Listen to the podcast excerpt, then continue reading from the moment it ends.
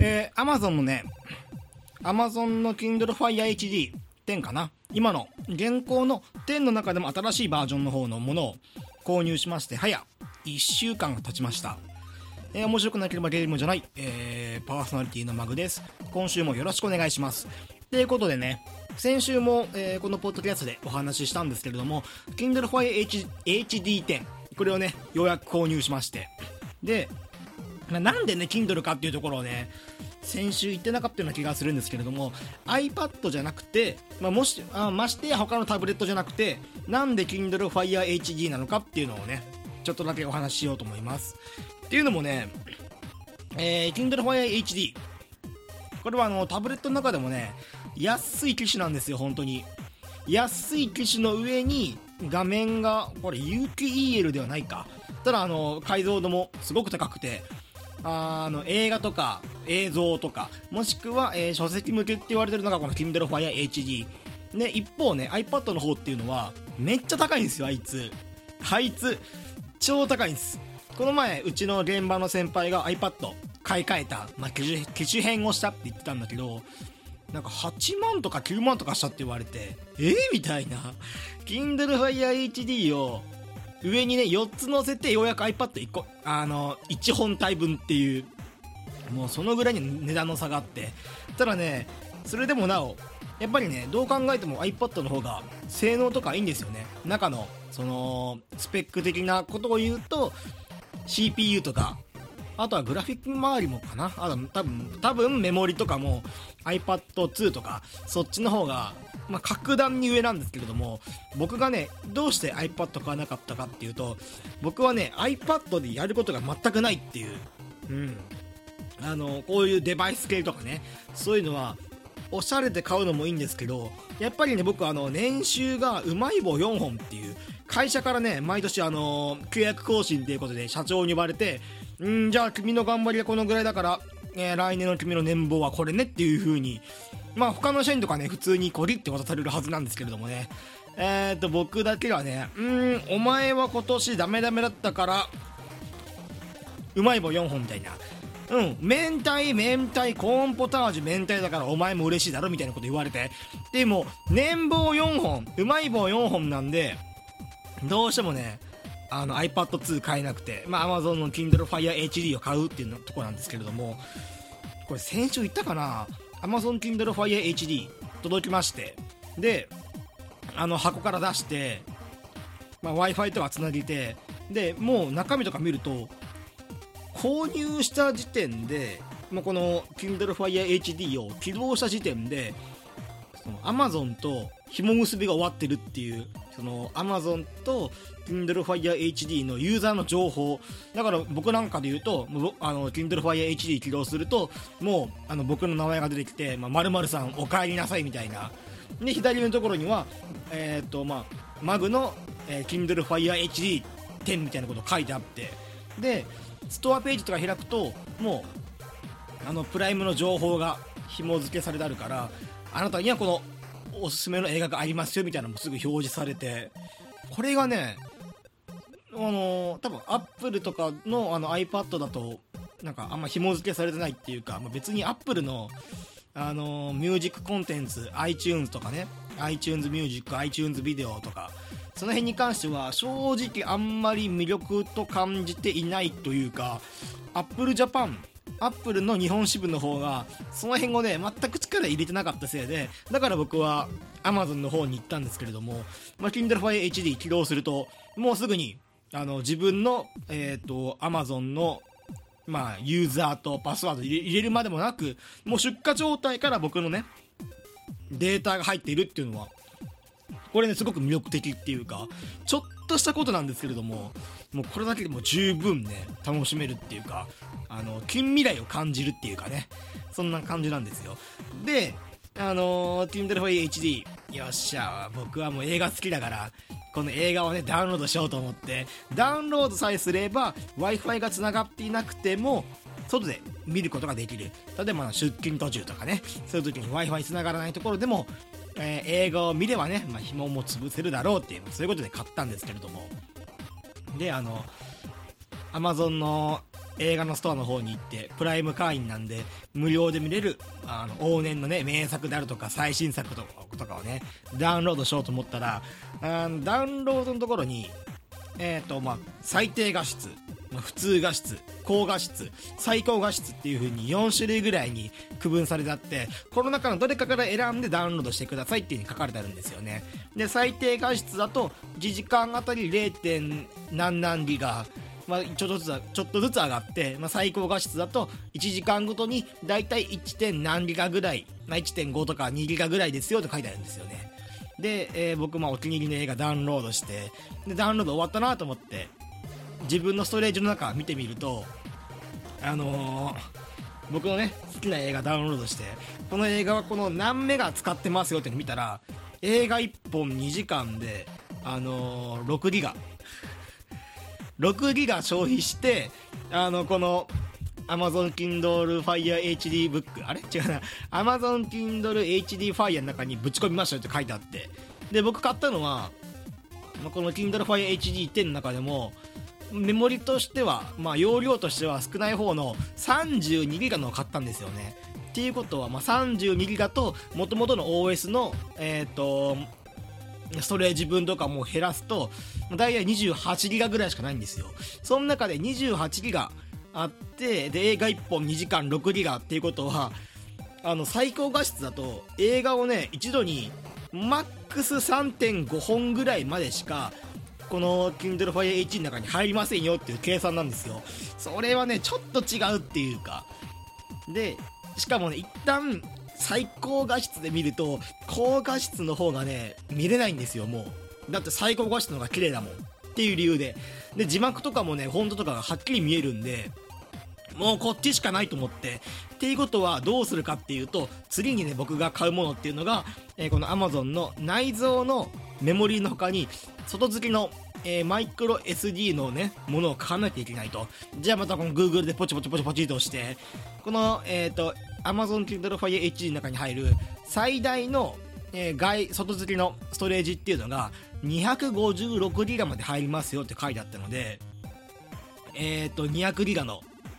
マイクロ SD マイクロ SD もねすっげえちっちゃいんですよ。もう3ミリ4ミリぐらい。1センチもないと思うんですよあれって大きさとしては。なのに5500円っていうなんかもう時代が進むとこんなちっちゃいこんなちっちゃいところにこのこんなちっちゃなマイクロ SD に200ギガも入るっていうもうねもう来世紀来来世紀ぐらい、100年後、200年後には、マイクロ SD をね、人間の頭にチップの中にして搭載した方がいいんじゃないかっていうぐらいには安いんですよね。僕がね、高校生の時、まあ僕高校生の時っていうと、うんと、まあ、16歳、7歳、今から10年前ぐらいの時には、マイクロ SD、まあもっと言うとのは PSP のあのー、外付けのメモリーですね。あれ確かね、16ギガで1万円したかしないかぐらいもしかしたら5000円だったかもしれないんだけど、16ギガで5000円になったのが、今やもう200ギガ入って5500円ぴったしで渡せますよっていう。いや、なん、なんていうか、ここ10年間でも、めちゃくちゃ進んでるんだなっていうのを感じますね。あの、IT どこまで進化するんだろうとか、そういうの思っちゃうんですけれども。で、まあ、200ギガをね無事に購入してストレージの中ぶっ込んであの外付けのねマイクロ SD をぶっ刺して僕のね今の Amazon の Kindle Fire HD は236ギガ搭載っていうもういくらでも映画ダウンロードできるんだと思ってポチポチポチポチ映画ダウンロードしてたんですけど1個忘れてた。この Amazon Kindle Fire HD ダウンロードしたものをあのダウンロードした映画をねプライムの特典の映画をあの外で見ると w i f i つないでないところだと48時間以内に再度 w i f i につなげないとこのデータを全て消しますっていう表示が出てしまうっていう。そういや忘れてたなと思って。別にまあ映画1本2時間。で本当にね面白ければまああの途中ねあのー、一気に見ないにしろ、まあ、48時間以内に全部見るなっていうのを思うんでまあそれでいいかなと思うんですけどね。そこだけ惜しいね。だってこれ Kindle Fire HD って結構持ち運びとかに立ててるんであの重さ的にもね 500g ぐらいしかないんで、ま、全然ね外に運びやすいものなのに48時間以内に消えてしまうっていうのはなんかちょっとね惜しいなっていうかまあそこだけですね。まあただこれはあのプライムの特典のまあ無料で見れる映画なんでなんか本当に気に入ってるのであればえっ、ー、と Amazon の映画って大体2000円ぐらいでダウンロード販売あるんでまあちゃんと買いなさいよっていうことなんだとは思うんだけどね。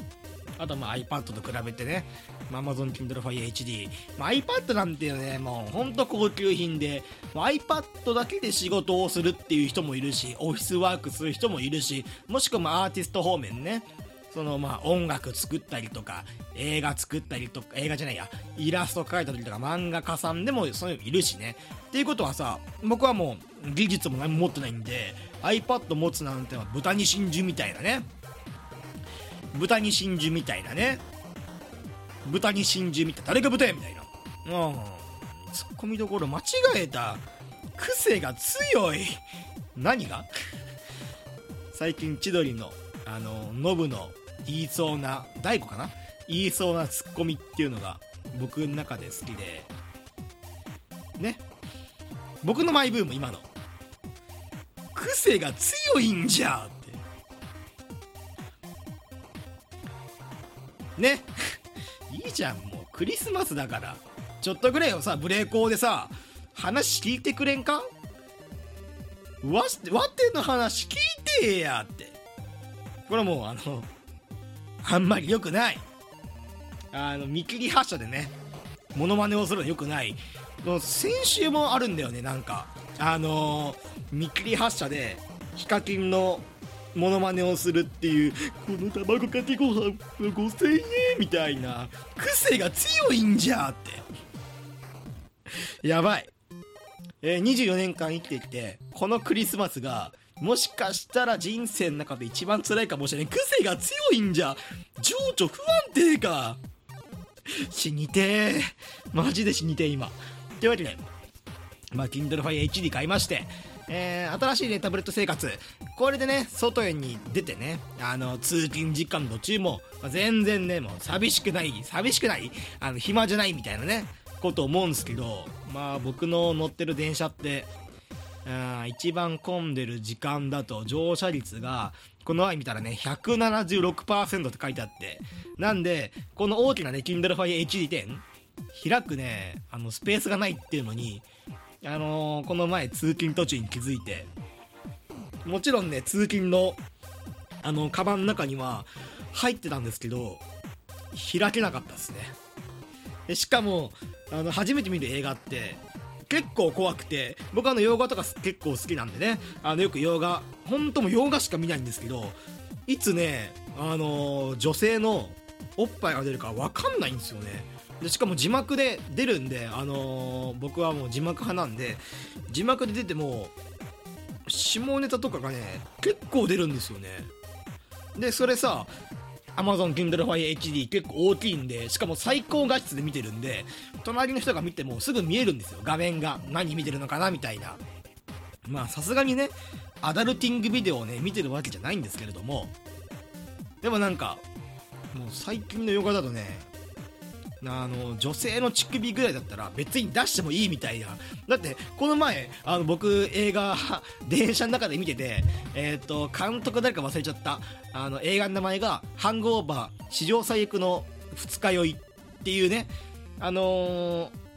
映画。結構あんまり知らない方多いと思うんですけどあの実際見てみたら超面白いっていう、えー、ラスあの結婚前日のえー、まあ仲良し3人組とその花嫁の弟その4人でその結婚最後の日あの結婚前最後の日っていうことでラスベガスで独身パーティーを行うと。でその時にお酒を飲みすぎたことによって、えー、っと記憶が全部なくなってしまうっていう。僕もねあのー、最近のねさすがにない。大学入ってからさすがにない。あごめん。社会人になってからさすがにないんだけど大学の時は、ね、よく記憶飛ばしてたんですよね。であのー記憶飛ばして翌日になってみると部屋には虎がいてで他の部屋には自分の見知らぬ赤ちゃんがいるみたいな。えこれ誰の子供みたいな？だけどあの3人全員4人全員か。ごめん3人全員、えー、記憶がないと。でしかもあの今3人って言ったんですけれども4人来てる中で3人だけ。で1人はねもう行方不明と。その行方不明になったのがこの独身パーティー、まあ、その独身最後の日っていうことであの親友のダグっていうね男性これも結婚する男性が行方行方不明になっているともう全員記憶なくしてるんでもしかしたらこの酔いすぎたことでダグが行方不明になってしまったと。で翌日以内にラスベガスから結婚式場に連れて行かないとこれは大変なことになるっていうことでこの記憶のない3人がこの部屋に残された状況からまあ、そのいろんな人に話を聞きに行ってちょっとずつ記憶を取り戻す。記憶取り戻すっていうかあの一晩8時間から12時間あったあの一晩の中で何があったかっていうのを2時間2時間の映画の中で一つ一つ追っていくっていう映画です。これねあのすごい面白い。すごい面白いし僕もねあのー、お酒飲みすぎて記憶なくなったこと結構あるんですよね。その時にあれ？俺昨日何やったっけっていうのをね思い出す作業。これすっげえ怖いんだよね。本当に記憶なくなってるってなっちゃうとこのポッドキャストでは言えないんですよね。なぜならば本当に記憶なくなってるんで何をやったかっての分かんないから、まあ、一番ビビったのがあのー、女の子と飲んでいて記憶なくしたことがね一番怖かった。新宿で飲んでで気づいたら家にいたのよ。もう家のシャワールーム。ユニットバスのシャワールームの記憶までなんかもう途中34時間ぐらい記憶飛んでてもう何があったかっていうのが確かめられないぐらい怖かったんですけど僕がね覚えてる中での、まあ、二日酔い記憶なくさない前ぐらいのものだとあのー、後輩のえっ、ー、とね後輩の大学の時のね後輩の寮にねお酒飲みに行って確かね3人でお酒飲んでたんですよね。であの当時僕がえっと223歳かな？多分22歳の時にイエガーマイスターっていうドイツの陽明酒ハーブ酒あの瓶のところにトナカイのねマークが載ってあるハーブ酒飲んでて。でまあ最初ハーブ酒っていうと結構ね癖が強かった。けど癖が強いんじゃ。イエガーマイスターの癖が強いんじゃ。どう？僕はねこのポッドキャスト終わったらあの七輪と炭火を買って自殺をしようと思うんだけどであのすごい癖が強いお酒でただまあ飲めば飲むほど味が分かりやすいっていうか飲んだ時はあ35%ね陽明酒なんですよアルコール。で飲んだ時はね喉が熱くてであの胃のねどこを通ってるかっていうのが分かるぐらいには熱いんですよ。で最後あのあ食堂か。食堂のどこ通ってるか分か分かん分かるぐらいにはすごい熱いお酒で。で胃にストンと落ちた時に今あこうやってに胃に溜まったなっていうのが分かるぐらいまあその結構ね癖になるお酒で。でそれみんなでみんなで楽しんで飲んでたんですけど僕はねあのお酒弱い方なんですよ。好きなんですけど。お酒弱い方で好きなんですけどただ一個ね僕心情として持ってるのは居酒屋とか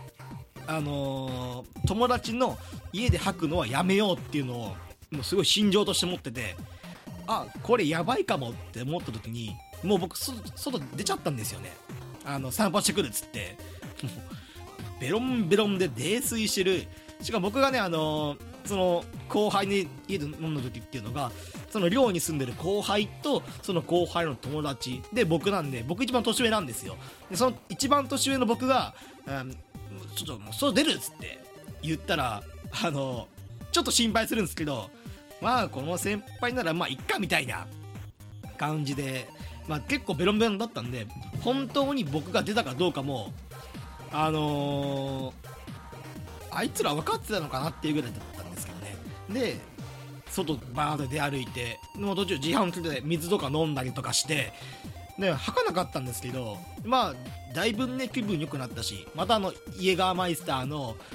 あの味が恋しくなって寮に戻ろうと思って。で僕ねその寮に行ったの初めてだったんで、まあ、寮入ってでその後輩の部屋行こうと思って。でああここここだここだと思って階層もここだし確か部屋のあのー、場所もねこの辺だったなと思って扉開けたんですよそしたらすっげえ真っ暗ではあと思っておいおいおい先輩がさちょっとさまあ、酔い覚ましとはいえ、外に出てさ、まあ、30分ぐらい、外出歩いてるのに、こいつら、先に寝やがったぞと思って、なんなんやこいつらと思って。で、おい帰ったよって言って、普通に入ったから、入ったら、なんかベッドの方からむくりっていう、なんか、寝てたんだろうね、多分。むくりって言って、起きなかったと思ったら、あの、警察呼びますよって言われて、あなた誰ですか？って言われて、えー、と思って、何？と思って。そしたら、あの、まだ暗かったから全然わかんなかったんだけど、あの、後輩じゃない、全然違う知らない人が、い、あの、ベッドの中にいて、あのー、部屋出た後に分か分かったって思ったんですけど、どうやら、午前の2時ぐらいに、その、学生寮ですよ。学生寮の中の全然知らない人の部屋に侵入したっていう。これね、僕が二日酔いっていうか、お酒飲んだ中で一番のお点ね。もう全然知らない人の、もう全然、あ、家じゃないや、全然知らない人の寮の部屋に侵入して、で、警察を呼ばれそうになるっていう。まあ、向こうからしても怖かったんだろうね。だったらさ、鍵閉めろやって僕は思うんだけどね。あの、僕は思うんだけど、こういうね、頭のおかしい酔っ払いがさ、入ってくるんだからさ、やめなっていうのを、ちゃんと鍵閉めなっていうのを、お前は教訓として覚えとけよ、お前。2年前のお前な、本当っていうの思ったんだけどね。で、あの、改めて3回、あの、後輩の部屋3階で、あの、2階に間違って侵入しちゃったんで 3階戻って、ただいまっつって、ごめん、なんか、あの、間違って違う人の部屋入って警察呼ばれそうになったっていう話しながら、またまあ、朝まで飲む飲んでるんですけどいや違う思い出した。朝まで飲んでるんじゃない。僕は2階に間違って侵入した。あの部屋に間違って入った。で3階でその後輩の部屋で何が起こってたかっていうと僕が30分夜歩いてる間にあのー、後輩の家主の方ね寮に入ってる方のやつがあのー、自室のベッドで寝ちゃってで寝てなんかあの、そのまま寝ゲロしてたっていう。の今思い出した。そうだ、あいつ寝ゲロしたんだ、そのまま。で、もう一人残された後輩のその友達の方が看病していたっていう。で、そのさなか、あの、先輩は何をしたかっていうと、先輩である僕は警察を呼ばれそうになっていたっていう。何なんだ、この、うちらの関係。で、しかも、寝ゲロしていて、僕の、あのー、カーディガンにゲロが引っかかってるっていう。最悪だなこれって思いながらすっげえ翌日あの酔いが覚めて、まあ、みんな二日酔いですよ二日酔いの上に部屋の中はもうゲロのゲロの匂いであの、充満されててでそのゲロの匂いどうにかするためにあのそいつの部屋換気扇とかなかったんであの、部屋の扉っていうかベランダ側の窓を全開にしてうちら寒いなって言いながらただ寒いけど俺のカーディガンゲロ引っかかってんだよなって思いながらあのー、だからすっげえねあのー、今までないぐらいしんどい12月の飲み会になったなっていうのをね今思い出した。23年前。そういうことねやってたわ俺。っていうことっていうわけであのー、Amazon Kindle Fire HD とあとあのー僕の昨日見た映画「ハングオーバー」史上最悪の二日酔い消えた花婿。見てってください。Amazon プライムで無料で見れますんで。昨日この「ハングオーバー」見ながら23年前のね出来事思い出しましたわ。そういえばそんなのあったな。懐かしいわ今になってみたら。っていうわけでえー、っとオープニングこの辺でえっ、ー、とね、今日ね、ゲームの話しようかなと思ったんですけど、実はね、僕はあの、実家に帰るんですよ。あの、年末年始。まあ、それに向けて、あのー、この、ポッドキャストも、まあ、日本撮りしようと思ったんで、えー、後半ね、ゲームの話、え、っと、ちょっとだけします。なんで今日はあのゲームの話ね、5分10分ぐらい。っていうか逆だよ逆。普通ならこのオープニング、Kindle for HD 買いました。あ、でも、この、こいつ、32ギガのうちの OS 含め28ギガで最高画質映画落とすと6ギガも取られた。じゃあ250ギガで使っちゃいましょうみたいなの話して5分10分で終わってあとは20分ぐらいはゲームの話をするみたいな感じでいこうと思ったのが数年前の二日酔いの記憶を二日酔いっていうかお酒を飲んで失敗した話を思い出したら今何分？こんな時間なんで。はいというわけでえーねオープニング終わって本編では、えー先週話しましたブラハラ。これのね一人ねちょっとあの重点的に話しておきたいキャラクターがいますんでちょっとねこの話をね5分ぐらいして、えー今週終わりにしたいと思います。というわけで後半もよろしくお願いします。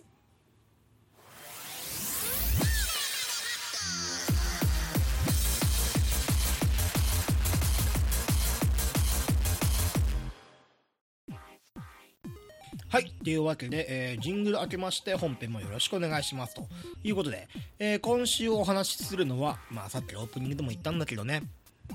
バルハラ。えーサイバーパンクバ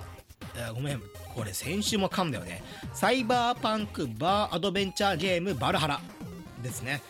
えーっと、まあ先週もね、お話ししたんで、ゲームの部分について詳しく言うことはもうないです。まあとにかく、今から100年後、200年後の世界の、まあ仮想の都市で繰り広げられる、そのバーのね、お客さんとかと、まあ、コミュニケーションを取るっていうゲームです。まあ、その中でね、僕が特筆した点としては、例えばこの SF、サイフェンス、えーと、フィクションっていうのが生まれたのが、まあ、1900年とか、その1900年の終わりらへんみたいなこと言ったんですけれども、あのサイエンスフィクションっていう言葉が生まれた時代に書かれてあるその作品文学作品から見たら今のこの2017年 ,17 年っていうのはまあその IT とかねロボロボットって言い方もよくないね。あのコンピューターとかね。そういう性能が比較的に向上してあの当時思い描いていた未来予想図。もしくは、まあ、まさかこんなことにはならないでしょうみたいなサイエンスフィクションの出来事が2017年 ,17 年になって、まあ、一般的に使用されてる世の中。っていうことは今このバルハラの世界でまさか100年200年後にはこうなってるわけないでしょみたいなそういうフィクションの世界の話がもしかしたら2100年2200年にはこうなってるかもしれませんよっていうのをお話をねしたようなしなかったような気がする。あの20分ぐらいバラハラの話しておいてでこのメッセージが届いたかどうかっていうのはあのわからないみたいなねことを思いながらまあそんな話をしたんですよ。であのキャラクターとかもねみんな魅力的ですよっていう一風変わった困ったちゃんがねたくさん来店しますよっていう中でこれもしかしたら100年後200年後にはこういう人いるんじゃないかというかあの現在その似てる人はいるよっていうのをちょっと思ったんで、まあ、とあるキャラクターについて紹介しようと思います。これもちろんネタバレなしです。ということであのーこのゲームの中の世界に出てくるキャラクターまあそのバーに通うキャラクターバーを訪れる訪れるキャラクターですね。この中に一人、えーと変わったキャラがいましてまあごめんね。一人っていうと今から紹介するキャラクターだけがなんか変なやつっていう思われるかもしれないんですけどけれどもまあその売春風ロボットがいたりとか脳みそだけであの文学作品とかを作るロボットっていうかもう脳みそがいたりとかあとはまああの仲のいい巨乳なハッカーがいたりとかわけわかんないしかいないんですけどでもこの中だと一番現実味のあるっていうか100年後200年後にはもしかしたらこういう人たちがいっぱいいるんじゃないかっていう不思議なキャラクターを紹介しますと。いうことで今回紹介するキャラクターは、えーストリーミングちゃん。ストリーミングちゃん。あのストリームっていう映像配信とか行う配信のストリームにそのちゃん女の子のね呼び名としてのちゃんをつけたストリーミングちゃんっていうキャラクターがいましてこのストリーミングちゃんどんなキャラクターかっていうと、えー24時間自分の生活を、えー、とネット配信上に載せる人っていうなんでストリーミングちゃんっていうキャラクターはもういつでもどこでもあのカメラを持っていてでもこのストリーミングちゃんの配信っていうのはスポンサード。要はもう企業が広告を出していてなんであのストリーミングちゃんは働いてるわけじゃないんですけれどもただその自分のねどんな生活してますよっていう今日はこんなとこにこんな危ない場所に行ってみたよっていうみんなの知らないこんなとこ行ってみたよっていうのでまあ聖域を成り立ててる人っていうキャラクターがいますと。このバルハラっていうゲームの中にもストリーミングちゃん序盤の方に出てくるのかな。あのー、なんか犬のおしっこみたいなバーがあるって聞いて今日はここに来ましたみたいな。であのストリーミングちゃんのカメラのところにはあの、カメラカメラに映るっていうかあのオブジェクトねものとしてのカメラにあのー、この映像に載った人はストリーミングちゃん有限株式会社の元、えー、著作権、あのー、肖像権を全てストリーミングちゃんに、えーと、有したものとするみたいなわけわかんねえもの書いてあってだからなんか全部合法ですよみたいな形で撮ってるんだけれどもこのねストリーミングちゃんっていうのが100年後にはそこら中にいるんじゃないかっていう気がして今ね映像配信をしていてあのあのそれだけで生計に成り立ててる人これ YouTuber とはちょっと違うんですよね。YouTuber だと配信じゃないんですよ正しくは。映像を録画してそれを編集してであのー、まあ、そこに広告を載せたりとかして YouTube の広告とか載せたりしてでその再生数によって、あのー、収入を得る人。でストリーミングちゃんの場合はストリーマーなので映像配信をします。でそこにはあのー、編集とかが入りません。でそのストリーマーなんでそのライブ中継を行ってるので視聴者の生の声が届いてきますと。その中でも広告配信があったりとかねあるんだけれどもこのストリーミングちゃんの配信っていうのがまあ過激。あのー、ストリーミングちゃんの配信っていうのは一般会員の他にプレミアム会員っていうのがあってあのー、なんだっけな月額50ドルでストリーミングちゃんのプレミアム配信が見れますと。いうのが載ってあって。でめっちゃ過激らしいんですよ、まあ、ゲーム上見ることできないんですけれどもあのー、自分が一度レイプ魔に襲われそうになったところをなんとかカメラを設置してそのままあのー、レイプ魔じゃないか。なんか昔の彼氏との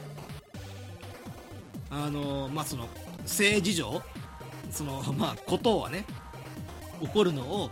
風呂場でね起こりそうになったんで急いで彼氏が入ってくる前にカメラをセッティングしてでそのカメラが曇らないようにあのお湯が出たとしてもその曇り止めみたいなものを塗ってで急いで映像のその配信の準備をしてで自分のねやってる様子をあの世界中に流すみたいなそういうもう過激も過激みたいな。でももしかしたら100年後200年後ってそういう人たちいっぱいいるんじゃないかって思ったらいたわ。あのそれが今で言うライブチャットか。ライブチャットとかそうだよね。そういうあの自分のその性的な部分を有料配信で見せることによってみたいなねことだからうん。あのバラハラっていうゲームは100年後200年後みたいにはまあこういう世界になってるだろうみたいなねなってるだろうっていうかこうだったら面白いよねみたいなことをね結構キャラクターの人格とかそういうの合わせてやってるんですけれどもストリーミングちゃんに関してはちょっとね背筋が凍るっていうか変な鳥肌が立つようなね気がするんですよね。なんかそのぐらいこのバラハラっていうゲームこれは先週もねすごくおすすめしたんですけですけれどもあの本当にね面白い。なんだろう面白い面白いのかこのゲーム。いや面白いよ。うん。面白いんだけどなんかね共鳴する部分が僕にとってはあのー、主人公がなんでバーテンダーを急に始めたかっていうところにそれでなんか感情動かされる部分があったんであのー、まあ、人によって面白いっていろいろあるよねっていう、まあ、基本はなんだ正月に正月っていうかほらあのみんなクリスマスぼっちじゃん。あのー、これ聞いてる人たち。ぼっちかな？